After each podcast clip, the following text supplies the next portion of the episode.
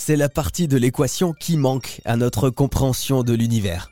Pourquoi toute la matière ne s'est pas rassemblée en un seul paquet? Pourquoi l'univers est en expansion? Toujours plus rapide, toujours plus rapide. Quelle est la force qui joue ce rôle?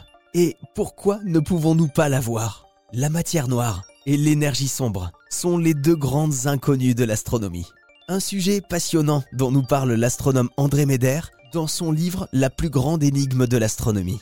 Alors André Méder, pour les passionnés d'astronomie, qu'est-ce qu'on peut lire dans votre livre? On peut prendre connaissance un petit peu de l'historique de qu'est-ce qui a conduit euh, depuis Newton, Einstein, les astrophysiciens du XXe siècle à euh, comprendre l'univers et finalement à dégager euh, ces problèmes que sont l'énergie et la matière noire.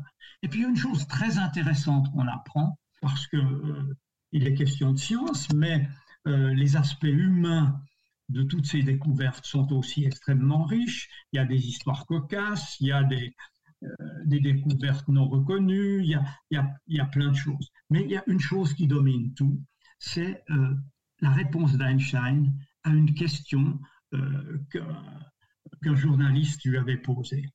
Il lui demandait quelle était l'origine du succès qu'il avait connu à quoi il devait son succès. Et il avait répondu, la raison de mon succès, c'est la joie de la pensée, c'est-à-dire la joie d'essayer de comprendre les choses, la joie de, la découverte. Alors parlez-nous un petit peu de l'histoire de la découverte de la théorie de la matière noire. Dans les années 1930, un, astrophysicien suisse qui travaillait aux États-Unis, au mont Wilson, observait des amas de galaxies. Qu'est-ce que c'est qu'un amas de galaxies? C'est des groupes s'étendent sur plusieurs millions d'années-lumière, les groupes de, galaxies, il y en a peut-être des centaines, voire des milliers.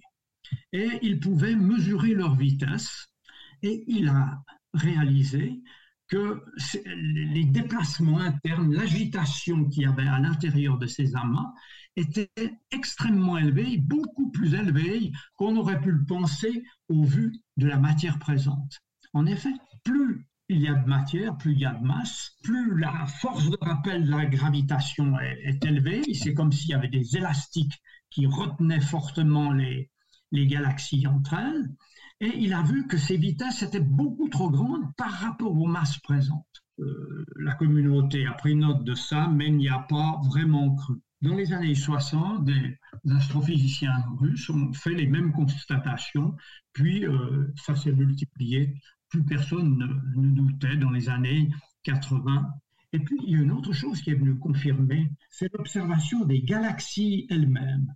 Vous savez, ces galaxies spirales qui tournent sur elles-mêmes, c'est des disques avec des bras spiraux qui tournent en environ 200 euh, millions d'années.